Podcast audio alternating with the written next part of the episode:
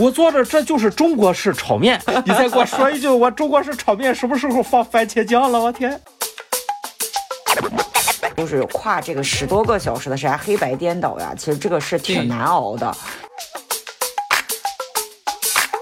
你香港要不要发核心期刊？我香港不需要发核心期刊，博士毕业。啊，他说，哎呀，我看起来香港好简单，我就不想回他了。弟们呢，院长们呢，有在外面拉个什么项目呀、合作呀，都要去陪酒。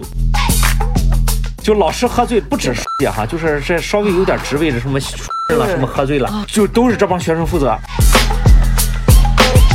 全世界的接线员感觉都是印度人。Good afternoon, sir. Do you want to order something? 一说到特朗普这个，就是你感觉有这么一道墙在你壁垒在你两两个人之间。一般话，一般话，一般 一般话，一般化，嗯，一般化。Hello，大家欢迎回来，一般话，我是潘。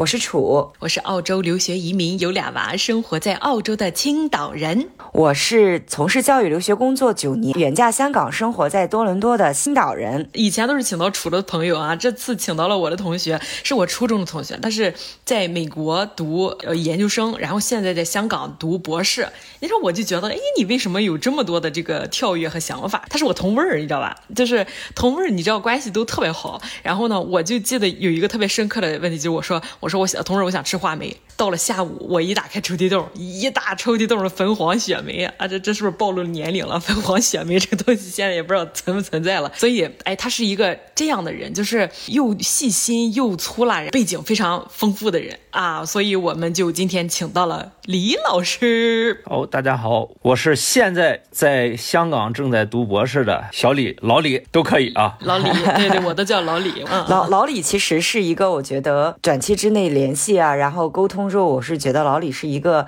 很不错的搞研究的一个老师，因为其实老李其实在国内是工作过一段时间，在大学里当过一段时间的老师。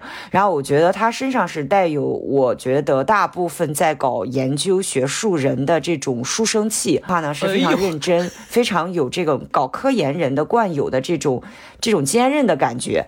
嗯，所以说呢，我觉得他今天应该会给大家分享一些，呃，作作为一个研究人员吧，研究人员作为一。一个将来以可能会从事教育工作的人的一一种履历和精神，希望能够给大家一些新的启发。对，谢谢。居然给出这样的，我也有点震惊，我感到很震惊。不过老李，老李这样就是我们对他的经历非常感兴趣啊。大学毕业之后，他去了美国，我对他的这个背景啊、专业也是不是很了解，所以我们今天大家一起去聊一聊哈。就是老李他这个你在美国的经历呀，你的学校叫什么名字，还有你这个专业都是啥呀？啊，我在美国呀，从。山东大学本科毕业，然后当时我在山东大学是吹笛子的嘛，然后学的是音乐学专业，正好那边啊我就对接了一下，申请了一个叫北伊利诺伊大学。啊，是在这个芝加大芝加哥地区，当时是读了两个硕士啊，第一个是世界音乐专业，也是与我现在学科相衔接的啊，就是民族音乐学现在这个专业。我后来又在第二年的时候申请了一个啊，叫管乐指挥，也就是说一个是偏向学术，一个是偏向舞台表演的这么两个专业。就等于说，呃，这个世界音乐其实主要是搞的是研究研究音乐，就世界民族的音乐啊，但是这个管乐指挥就是有一点表演性。知道了，是不是？是是是，因为你在前面指挥嘛，你拿着小指挥棒在前面，哎，对。哦，所以这个就是那个我们看那种乐团的，就是感觉最没有用的那个人，其实就是这样的。但其实是最有用的，是不是？但其实是最有用的，没有他就整个都乱了。哦，那你其实学的还挺全的。那我那我就有点理解你为什么读了两个这个硕士了。其实就是除了我要从理论上搞好研究，懂得这个东西，然后我还要要把它展现出来嘛。那我又读了一个指挥，哎，我觉得你这个安排挺挺好的，在学术层面上来讲非常完善。还好吧，其实还有一个原因，开个玩笑了，哎，其实当时还是想，因为想在美国多待一会儿，然后第三年的时候怕没有钱，申请这个学位他会给我免学费，所以说这个学费就不用掏了。学费那就等于一本万利嘛，交生活费就可以了。这样，怎么感觉听起来他他这个第二个学学位就没什么用啊？实实践当中吧，就是上班的时候用了用了一。小一小段时间，但是现在还是感觉没什么用。现在是，因为你看哈，提到那个音乐，大家可能会想到，比如说去奥地利呀，去欧洲啊，或者什么的。嗯，对对对，嗯对，就说哎，那你为什么当时要去美国呀？你看啊，你们这个看法，我觉得就很不对。您这这个美国的音乐 还是很厉害的。其实这个点应该是这样，其实很多人的疑惑在哪呢？我是一吹笛子的，就是中国民族乐器啊，你怎么要去美国？是不是？啊，当时其实内在外在有两个原因吧。第一个原因吧，就是当时老感觉想出去看看啊，自己自己这这个也是也是看看能不能把自己这个民族的乐器啊这些东西带到国外去啊。第二个原因是家里面的原因。你看我两个表姐。呀，当时都在美国。其实他们给我讲的那种，美国那种生活呀，各不相同。我自己又想去感受一下。哎，你你的两个表姐分别 A 和 B 是怎么给你讲这个生活的？我第一个表姐她在加州啊，她就说那加州一个是她这个气候偏热，第二个就是说那个那块当时她那个学习，她选这个专业应该是属金融类的、管理类的这种，可能是比较哎比较比较比较忙一些。她在这个英语上啊，当时当时出去。去的时候，因为他读语言好像是稍微是有点困难的。他给我讲的就是，哎呀，趁着这个放假呀，周末的时间，终于可以睡个觉了啊，赶紧睡睡一天，就感觉很忙很累。另一个表姐呢，呃，她是在。就是现在拜登的那个母校啊，特拉华的学大学。特拉华相对是偏北一点，它比较的冷。那个 城市它又跟加州没法比，它是属于一个在美国是比较村儿的一个地方，它就是不是很城市的这么一个地方。他又学的是旅游餐饮管理这块儿，他的研究呢，当时就是住酒店、旅游、吃。呃，听起来比较好像比较有意思一些哈，感觉就是哎，他那个就比较生动一点，哎，开着车这儿玩玩那儿溜溜，而且。呢问英语怎么样？他说英语很快，所以说这就是就是这种感觉。虽然是到一个国家，就是完全不一样的这种体验嘛。好像是一万个人一万个留学经验。呃，是这样，是这样。但我又问一些就是有留学经验的，他每个人他都讲的不一样。就是尤其都在美国，甚至都在一个城市。你比如说都在纽约，他对纽约的印象又是千变万化。但这个其实给我们的听众朋友一个很好的一个想法哈，就是说不要还是不要通过别人来给你讲一个国家一个地方是怎么样生活。是这样。其实还是要结合你自己的背景啊，你自己的经历和看法，然后去体验。我想到了小时候一个故事，叫小马过河。小马过河，哎，我我也做过小马过河。是，尤其是不要通过手机，通过一些媒自媒体，然后去了解一个国家、一个地方。有机会还是因为你自己去感受还是不一样的。感受一下，对对对对对对。有些人讲的吧，哎呀，又这个黑暗，又这个。第一个别怕，第二个吧。就是要大胆，你要去肯张嘴去说，哎，别去别怕，够大胆。再一个就是呢。还要跟自己的情况和当地的情况有一个有机的结合和互动，这个我感觉很重要。你不能说去了把自己闷家里。我有同学去了把自己闷家里，人家那个人都说：“哎呀，这个这个家伙来了这一美国两年，怎么英语从来都没提高过？”我还有有个笑话，就是我在读研究生的时候，我一个同学在那两年了，呃，第一个学位都毕业了，一是一个美女哈，周末的时候喜欢用车载着我去中餐馆吃饭，或者或其他找个好吃的餐馆吃饭，不是因为我魅力大。而是因为呢，他不会看菜单儿，我就帮他看。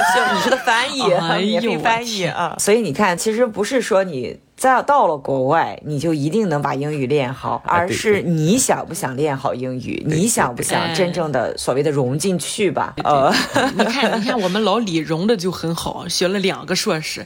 那你这个两个硕士，你是学了一个，第二年又申了一个，还是申请了双学位？还是？呃，不是，不是，他是基本上呢，这个双硕士他这个申请是不成立的，基本上可能有本科他申请一个双专业，这个硕士啊，你可以读五六七八个，你到时候你去了之后吧，他因因为有一些学分它是可以互认的，就是有这个基础学分，就比如说我们修够三十六个学分就可以拿学位，我们有十二个学分是可以，他们叫 cover，其实就是互认的啊，就是说是这个东西你可以带到你下一个学位里面，也就是说我还有二十四个学学分。我就可以下一个学位又毕业了。所以说，一般来讲，一学期是十二个学分，讲呢两学期也就一年的时间，就把另一个学位也就搞定了。你要是加州来说，你呃一年又可以搞定一个半学位了。你加州是是三学期制嘛？但是大家要注意哈，这个前提是在同样范畴之内，同一个系里面的这个样子的。同一个系，你不要说就是我是在文学院的，然后我去搞计算机，那首先你就升不上计算机。本科这个这个我要打断一下哈，它有一点不太一样，它每一个每一个学位它都要求你选一到两门的系外科，说不定系外科有那么五那个三到四分或者或者五到六分也可以互认的啊，对对对对对，这个是是可以的。说你如果跨度特别大，就像我有学生是自己是学文科专业的，学经济的，他的爸爸妈妈觉得，哎呀，这个计算机好赚钱呀，要不你换换计算机吧？那这个前提是 你的本科你得是跟计算机相关的，你才能升上。对对对，是因为因为研究生研究生嘛，是介于你原有的一定基础去搞研究的，是这样，对对对，这个是其一。这样优势会比较大一些。专业对专业匹配，第二就是这个所谓的学分互认呀，一定是在差差不多的范畴之内的，同一个领域啊，是这样，是这样。对对对，你你偶尔关一两个，那可能也是就是一些别的系的很浅显，但它一定占的比例不大。你比如说当时我我选的都是比较难的一些给我互认，就比如说必修的，比如说音乐论文写作这个课，音乐史，然后这样的课你赶紧给我 cover，我不想再弄了，就是这种。对，就听起来好像很枯燥、很理论的课，基本上这种的赶紧。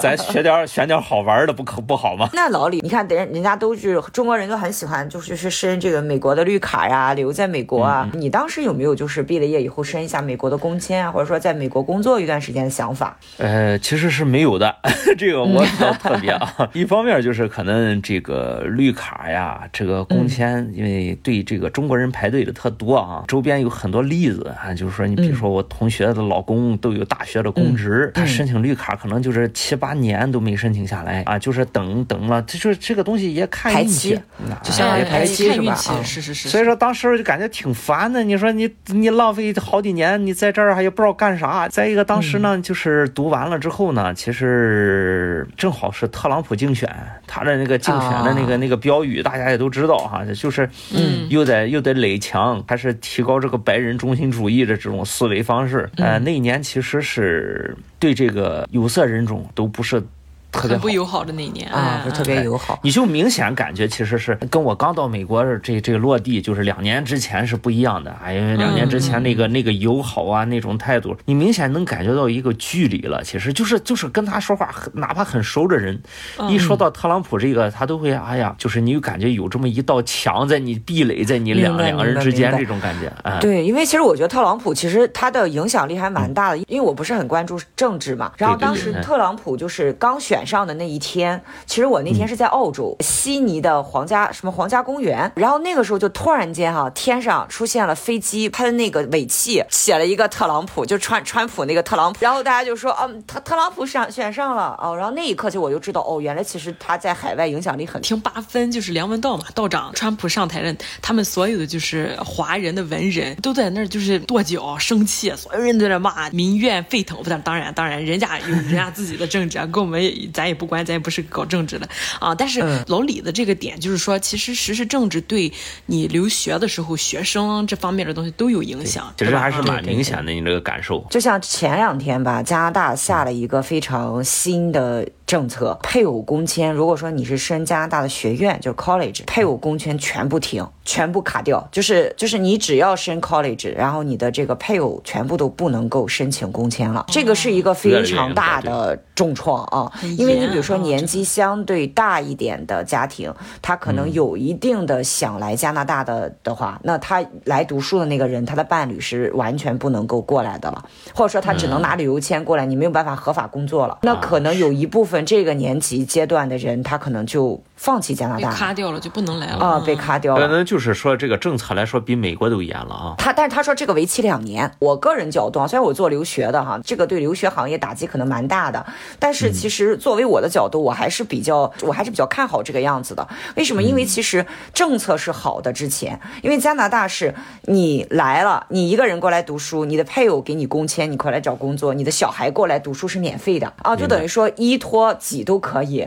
那这就被很多。聪明的人给利用了，你比如说印度人，那真是一大家子全来了，都来多伦多呀。这个多伦多真的，一九年的时候还没有这么多，现在就哗就遍地都是印度人啊。工作压力哈，他们其实母语是英语，他们比我们的英语可能更流利一些，虽然他们有口音哈，他们比我们能吃苦。所有你能接触到就比较低的工作，几乎都被他们占满了，你就严重影响了本地人的就业市场。那更不用说留学生了。人也多呀，他们需要租房子呀。来的时候跟你谈的时候是三个人，然后说我要租你这个地下室，结果实质上住了十多个人，大通铺啊。那你这个你房东你你你也没有办法呀，你你住进来，你有些事情你管不了呀。所以他这个政策其实是针对于一些滥用的人。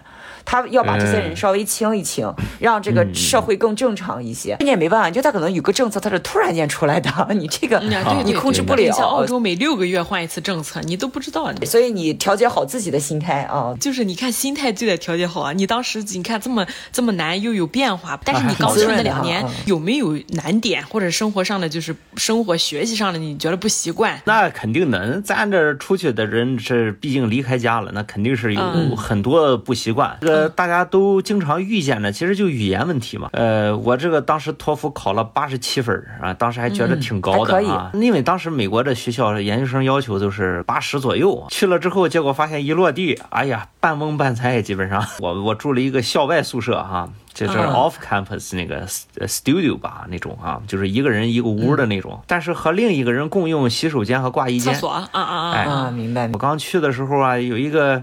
我还想着一个大黑妹，非常热情的过来给我介绍。住啊？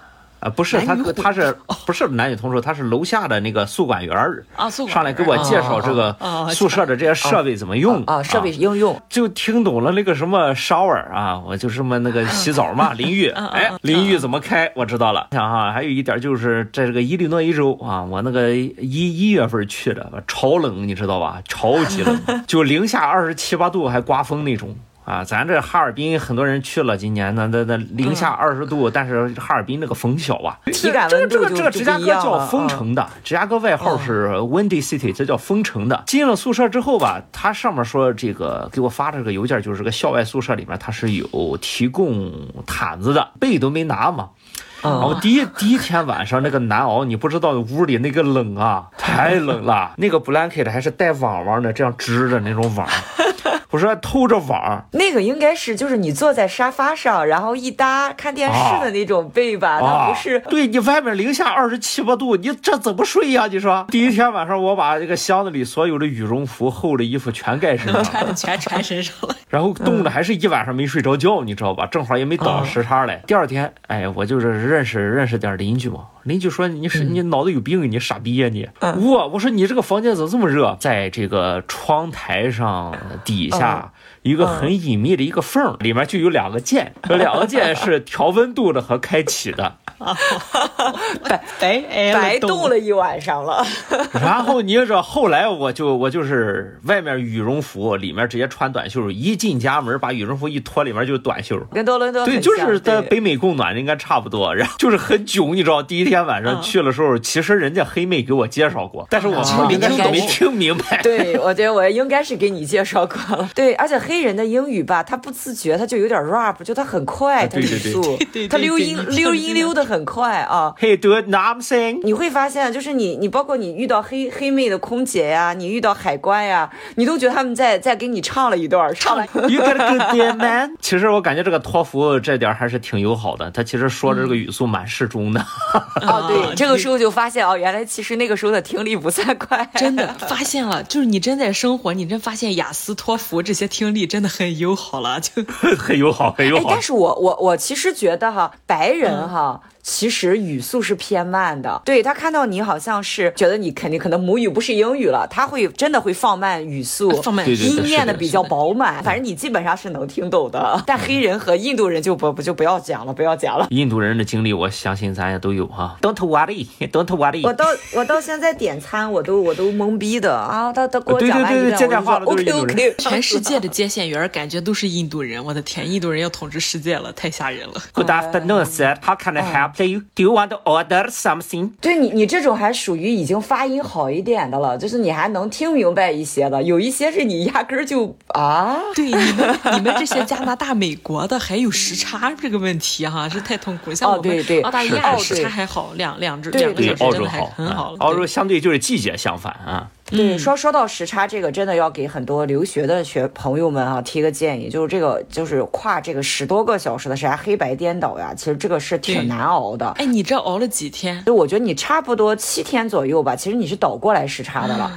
但是你整整个人是发飘的，你你的作息已经过来了，但是你人是发飘的。就是你好像也挺精神的，但是你但是你又觉得你自己整个人在飘，你不知道在干嘛。两个星期左右，你才开始觉得自己精神过来了，正常了啊。哎，但是你要明白哦，就是留学生到了以后，他要马上开始他的留学生活，甚至都已经开课了。其实那个压力负荷量是非常大的。给广大留学生一个建议，就是一定要保证睡眠。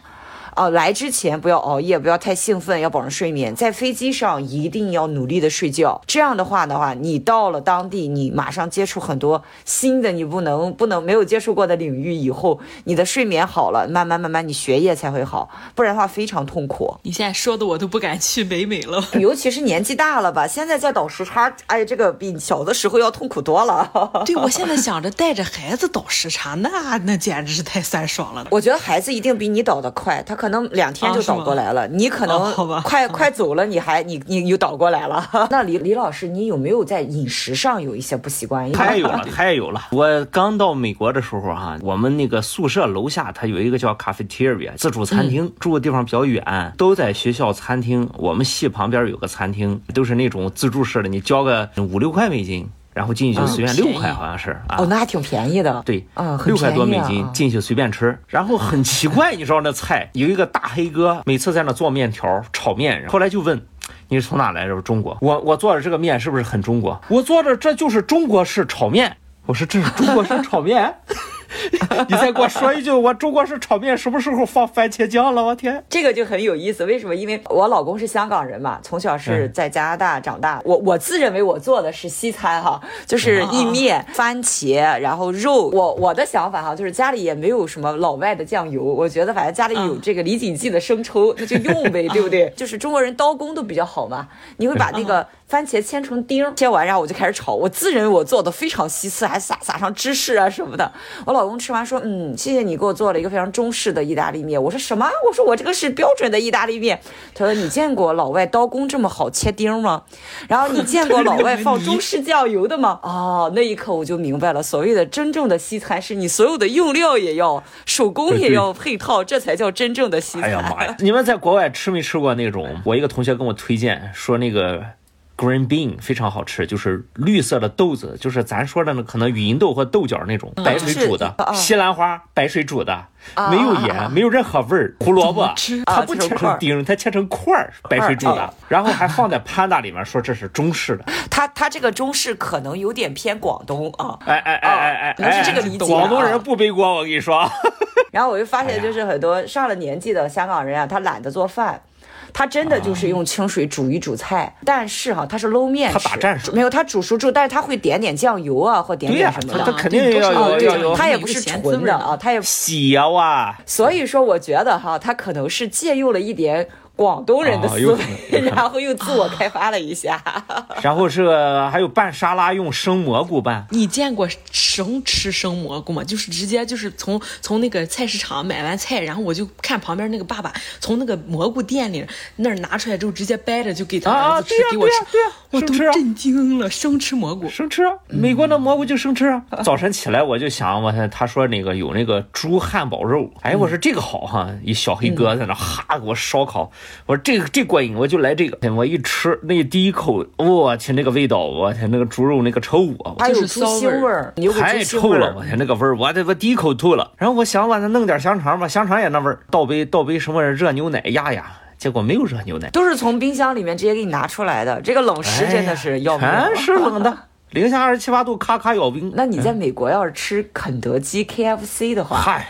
好，有没有很大的区别呀？和这个中国和这个中国，麦当劳、肯德基、必胜客，是不是？咱这西餐三界，怎么现在来说不算高档饮食？怎么说是中档快餐，对不对？很标准的这种快餐式的。跟你们说我吃必胜客的经历吧，哈，我和另一个同学当时一个华人，后来他是在那上语言班嘛，我们俩点的披萨，你们可能都不信，我俩最后是什么剪刀包袱锤，谁输了谁吃一块，这么吃下去啊，巨难吃啊啊，是完完全全不一样。味儿啊，哇，巨难吃。第一次吃肯德基，也是这个这个文化冲击哈。我别的也不会说，进去我说我要汉堡，那人说我们是肯塔基炸鸡店，不卖汉堡。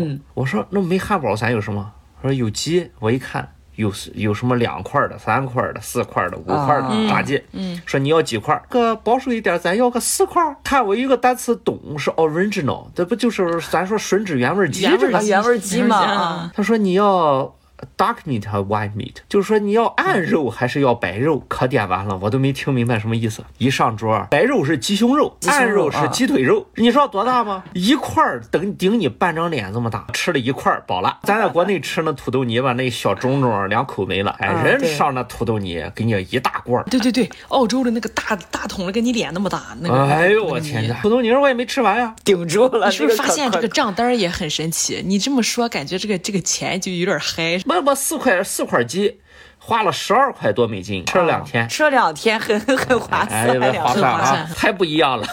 除了吃的方面，你看一听老李，他就是跟同学，你看刚才你是跟呃学语言的同学，但是我的印象当中吧，就是看你的朋友圈，你跟各个就是各个国家的，反正不同肤色人都一块玩，是吧？啊，对呀。尤其是他学的好像是世界世界音乐，对，所以你你有没有这方面的特别好玩的经历。开始跟他们这些人玩哈，其实这个原因比较自私，就是那啥，就是学英语，哎，就是想。学个英语，学英语练口语，哎，练口语，练口语。所以说吧，只要是不跟我说中文的人，咱都好玩。我也是，反正从开始的比划到后来是蹦词儿，哎，咱都一块儿，也不要紧。这个美国也相对比较多元吧，我不知道加拿大，加拿大应该是是吧？比较多元啊，阿拉伯人特多，我那个学校，呃，印度人啊，非洲人呐。华人其实相对少，美国本地我这是周边住的邻居俩小帅哥，当时经常请他们过来我这喝茶。为什么请他们喝茶？帅哥他经常带美女过来，哎，那金发小美女。这是重点，这个是重点。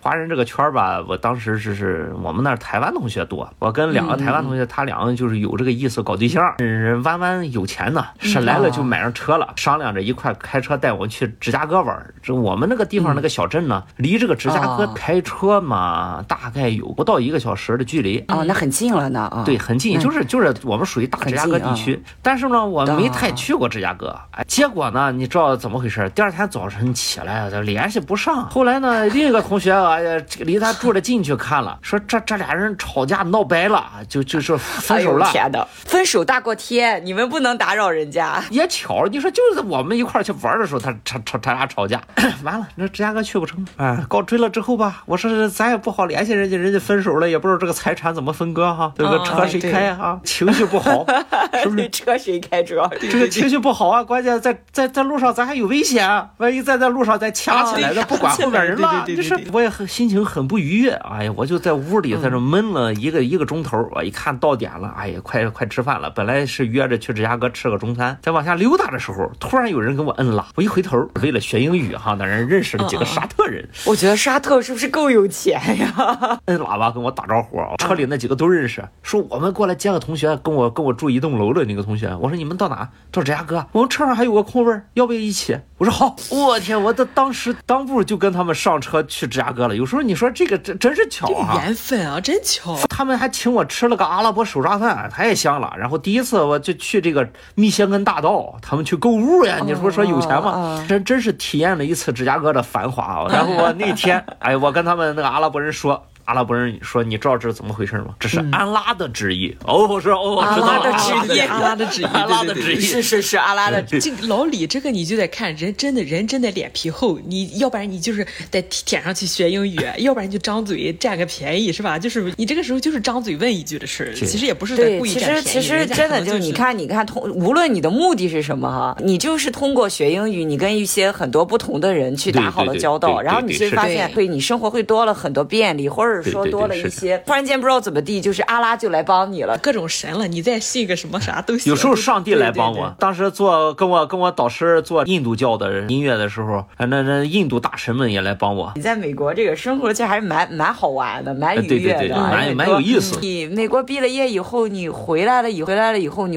你不是在学校高高校工作了一段时间吗？对对对，是很多人说在那工签拿绿卡，我当时这个心气儿也没有这么大，也没有什么很合适的工作。给我找，我想想，嗯嗯，一不做二不休，回回家吧。当时这个硕士是可以进高校的啊，尤其是留美的留留美的还是比较认的啊。第一年的时候，我在一个师姐，我一个吹笛子一个师姐的一个音乐学校当了一年老师啊，还让我当了个什么什么教教务总监。后来就有机会就到处投投简历啊。那么第二年应聘上了，这是山东的一个一个小城市呃四线城市，这一原先是三本，现在是二本的一个学校啊，当了三年老师了。老师第一个想法就是随了自己心愿嘛，啊，至少是到大学当了个老师啊。但是工作三年之后，就反正发现这个和想象中差距就比较大，落差是越来越大。怎么怎么个落差法了？一方面是地方的地方的问题啊，再一方面就是可能工作性质、工作上的问题啊，就是授课上他这个职位划分。特别模糊，就比如说我比较擅长教的一个课吧，他就排给了一个辅导员教。我说那么辅导员教课，我们这专任老师干啥呀？他辅导员，辅导员不是管着学生日常班级维护的吗？其实可以授课，但是一般都是思政课辅导员来授。我教这门课最专业，他却排给了一个辅导员。为什么呢？这门课可以糊弄着讲讲民族民族民间音乐嘛。这是不懂的你稍微弄弄糊弄着讲几句。其实我其实学世界音乐专业，我过来我更擅长于讲。这个东西，排过几个不擅长的吧，那么咱也可以把它不擅长变为擅长，这是我自己的问题，对吧？还有一个问题就是他这个地方呢，他喝酒的这个风气是比较厉害的，们呢，我们呢，有时候陪领导们呢，有时候。在外面拉个什么项目呀、合作呀，都要去陪酒啊。本地这个日报社社长呀、企业呀，去拉赞助呀，这样的问题，当然你们女同志就好办了，你撒个娇，哎呀，领导不去呀，哎呀不去了啊，哎呀，领导喝不下呀，不喝酒了，那你去了也可以不喝吗？我我能撒娇吗？顶这样，而且老李长得就是个能喝的样，你知道吧？大家看不见。后来那么三年查体，第一年脂肪肝，第二年肝里面有个叫什么乙酰转肽酶酶。偏高一点儿，我一查是喝酒喝的。第三年，赶紧我那那正好疫情嘛，也不用喝酒了，也不用酒厂了，然后我又锻炼，啥毛病没有。哎，上三年班不正常了两年，正常了一年。啊，这属于疫情救了你的命。哎，感谢疫情，这一年还感谢疫情。对，感谢疫情。喝酒的时候啊，有一个事儿跟你们说说，就是应急队啊。应急队，这仅代表个别现象哈，不不普适性，不具普适性哈，挺好玩的一个，跟你们分享一下。啊，好。他好喝酒啊，他一般就是在外面经常这个运筹帷帷幄，这个攘内安外，哎，经常处理一些政务。对对对对。有一次我也是长了见识了，哎，我跟他出去喝酒，他跟人拼酒拼醉了，往那一坐，人就杵那儿不动了。旁边一个同事就提醒我，哎，李老师，嗯，你给那个谁谁谁打个电话。我说这不是个同学吗？他对对对，就给他打个电话。学生是吧？晚上十点十一点了，哦，十一点了，是学生，给学生打电话，学生都睡觉了，起来了。我我说我怎么跟他说？他说你又。喝醉了，他就知道怎么办。你给他发个位置过去，然后呢，你知道怎么回事？呼哧呼哧来了好几个学生啊，把 架着。本来我以为我扶着了，他们把架着架下去了。然后在楼下呼就吐了，吐的时候学生在那又在那又在那摸 那个安抚，又在这捶呀，哎呦，然后又在这给他按摩业务非常娴熟。弄完之后还递递餐巾纸儿那种，弄完了之后。车在哪？哪有会开车的？给送回家，然后自己再打车回去。职位这个，哎，这个这个这个绝对是书记，就是说这这这应该叫叫什么？老师别动队了，我我就觉得应该起这个名。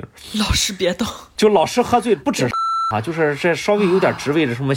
了什么喝醉了，就都是这帮学生负责，对我冲击挺大。帮孩子，你听听，这个不是孩子，你就是这个体制、这个系统、这个这个风气的问题，你知道吗？我现在听了已经很生气了。我，对我要是爸爸妈妈的话，你把孩子送过去干这，是不是？不不不学习，然后你再去搞些这个东西，那说好了是为了将来走上社会，人情世故做基础哈。所以说，这从一个侧面来说哈，这家长给学生这个这个建议，选择学校的时候还是尽。尽量往好学校去去去弄，弄不了吧？哎，其实我觉着，我天，这这出国也是个挺好的选择，至少出国没这些事儿。这个就是它相对干净一些，就是纯净一些。咱也不是说中国每个学校都这样，但是呢，这咱只是说我老李看到的哈，就是我们这实话实说，我们自己看到了。不能说所有地方都这样吧，但是它确实存在这样的情况。是的，是的。你当时是应该是有编制了吧？都要给你编制了，是不是？哎，是是是。那我这个就理解为什么你，其实，在外人看哈，你看这个其实是一个很好的东西，就是你。你在高校里面有编制，有编制当老师，对对对是这样，非常体面，可以说是啊。我们山东人嘛，不都有一个那个编制梦吗？对对对，对 你这等于就是完成了这个考公梦了，然后但是你又放弃了，放弃了很多梦寐以求的，是很多人一直追寻的梦寐以求的东西。但是我现在就有一有一点，应该是百分百认同你了哦。完，那当时你就是这么不开心，在在那边，那你后面又怎么去香港的呀？其实就是想走嘛。说白了不太顺心啊！你这样怎么顺心？刚好这个疫情期间啊，不忙了啊，领导也不找我陪酒了，也不找我那个什么，我有时间静下心来。真的是谁都不能出去陪酒了。疫情期间那么歇了几个月干啥呢？那在家里看书呗。终于是静下心来想了一下，我自自己后边是规划。那么想走呢，就是两条路，要不就调，因为合适的地方调动啊。在在学校现在高校都不好调动啊，那就是上再上学一条路。那么其实试了很多，那么国内国外，国内来说，嗯，我当。时考过一些学校，还有一个学校呢，哎，我也就不说哪个学校了。跟老师打了个招呼，就是想去找这个老师跟他上课。当时期末了，那疫情回来上学的工作，各项工作都很忙。哎呀，学校还想让我承担一个新年音乐会的任务，还有彩排啊，我还是主力。定的那个老师定那个时间呢，刚好是那段时间。结果呢，这个老师呢，他就这句话就点醒了我哈。我这原话是这么说的，嗯嗯，说小李啊啊，你来我这儿呢，给我我这三天时间给你上三。节课费用呢是三万块钱啊，你以现金的形式交给我。这个信息信息量很大，信息量很大，一下我就把我点醒了。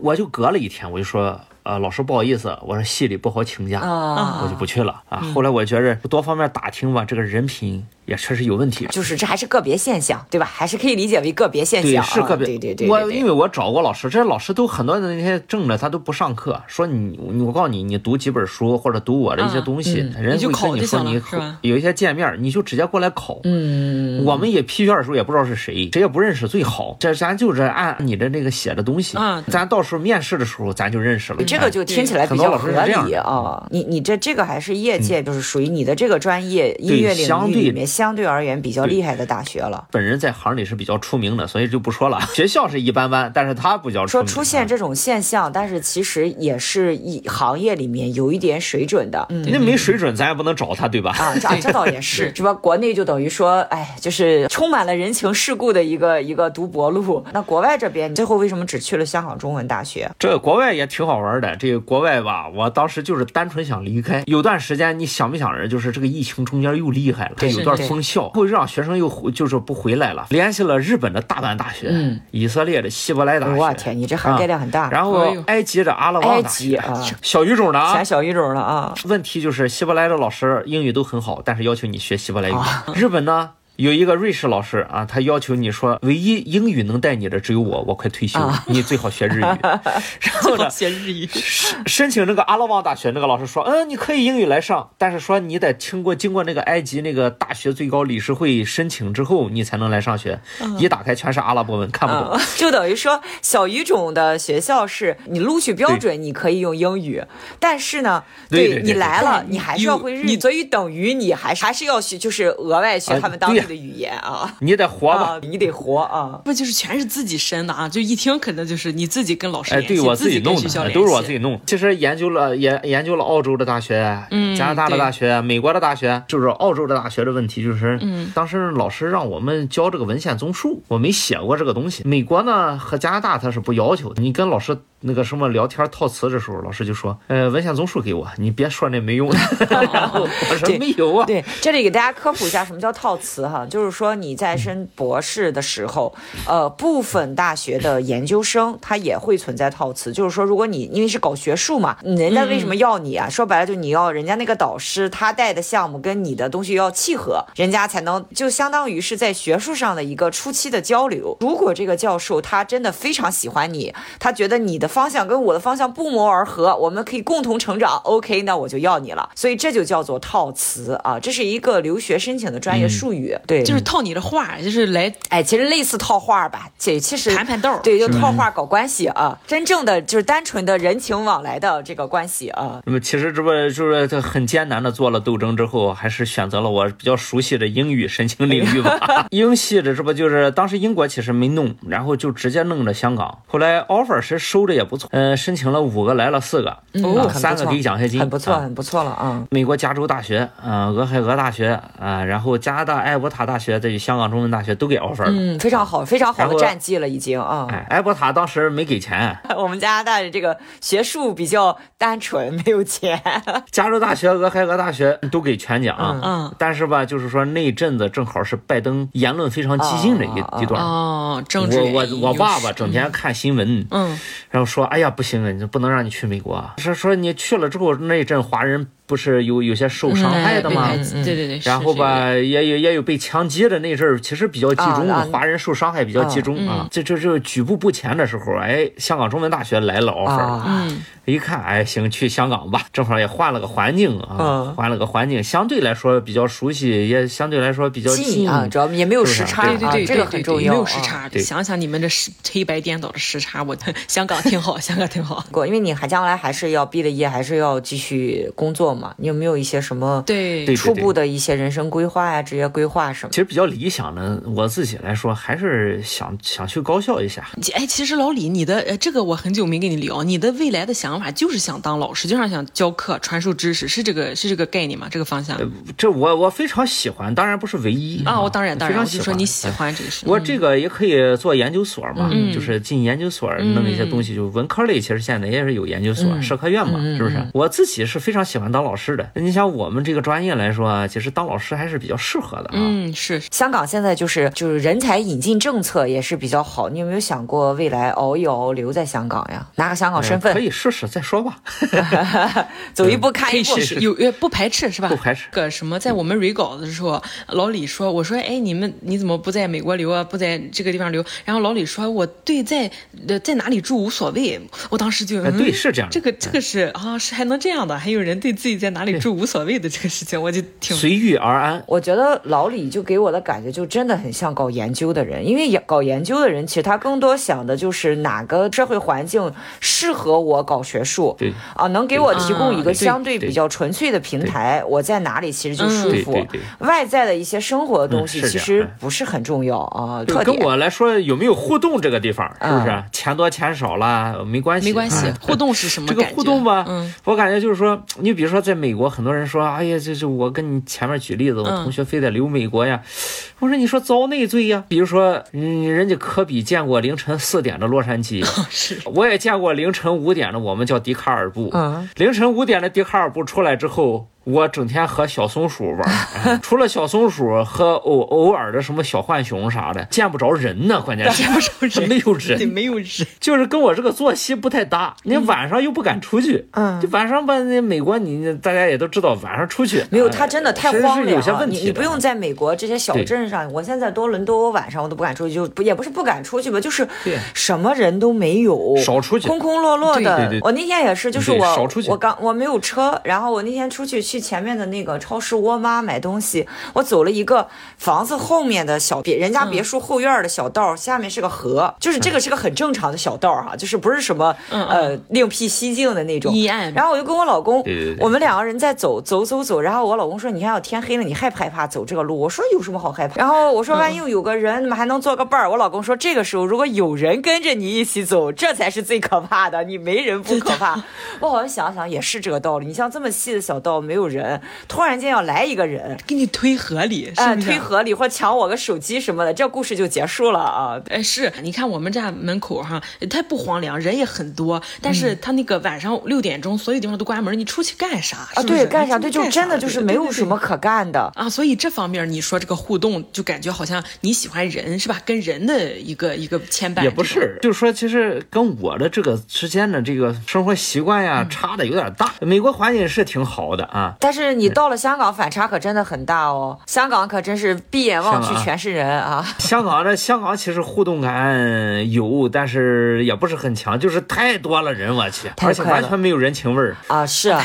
大家都在忙啊，有距离感。就你上北京地铁的时候，你们有没有感觉？就是说他他会有个空，他会使劲挤挤挤挤进去。嗯，在香港来说，每个人之间留个缝，上不去他就不上了，他就等下一班了，对他绝对不会往上挤的，对，不会挤，他会有这种距离感，你知道不是啊？他不会，他他他会很讨厌你贴着他。这是咱有一期你忘了我跟楚，大家可以听前第三期第三期，我们有一期专门说，我俩是不喜欢人往上挤的，我真的是啊，所以你是不喜欢这种这种距离感。我是发现我我在澳洲习惯了，我回国是不习惯的，因为人太挤，我受不了，我就感觉头疼，嗡一下子。早高峰的时候，你坐地铁，你你会发现，就是所有上班的人都像丧尸一样，因为他本来上班就像上坟的心情嘛，就不是很好，大清早起床嘛，对不对？丧尸袭来那种表情。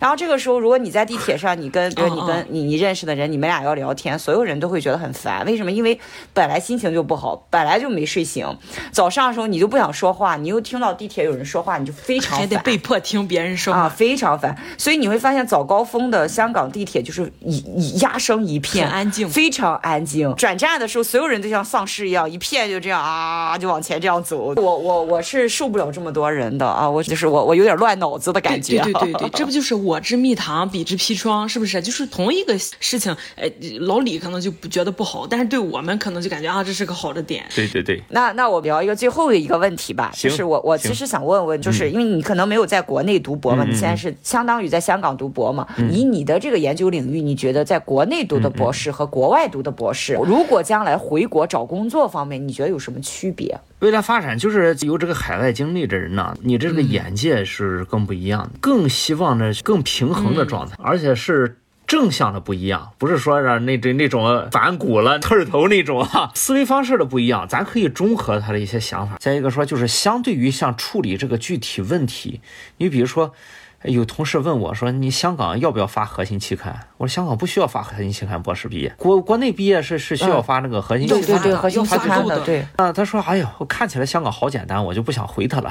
好长时间没联系的同事，呃，看起来好简单呀，居然不用发核心。第一，呃，内地的核心呢，在国外是不太认的。那么香港来说，它处在一个中间，它认一些好的，就比如说清华啦那些学校的校刊呀，就比如说我们就是他认中央音乐学院的这样的一些比较好的。对对。就是很多他是他觉得。这个学术做的，他不是说不好，而是做的方式跟他们完全不一样的。嗯，其实，在这种体制之下，我们经过了这几年的训练之后出来，我们是有能力发核心期刊的，就是我们已经具备了这个能力。嗯，就说我经过我们现在的这种博士这些年的训练吧，啊，阅读呀、写作呀，嗯，这个包括这个口语交流，出去开学术会议，所以说我们就不需要说拿这个东西哦，你能不能发核心来衡量了？我们是就是出来之后。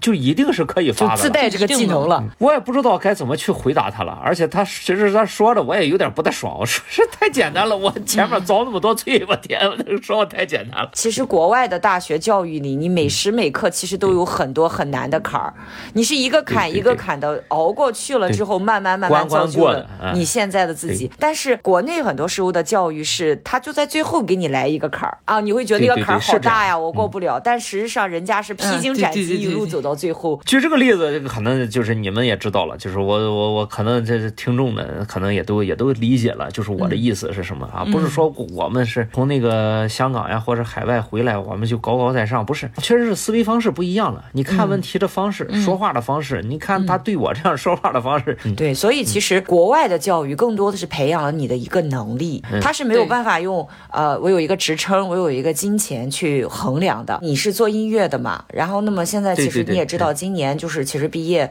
挺难的，就二三年嘛，二三年开始到二四年，可能这几年都是经济下行期，而且呃，毕业生就业都比较难。你有没有什么对这个学音乐的学生的一些建议？嗯，第一点呢，我的建议就是说。学音乐出来之后啊，把自己的路想宽一点，可以有这个好的进这个机关单位啊，去拼一拼的，有这样好机会，咱不要放弃。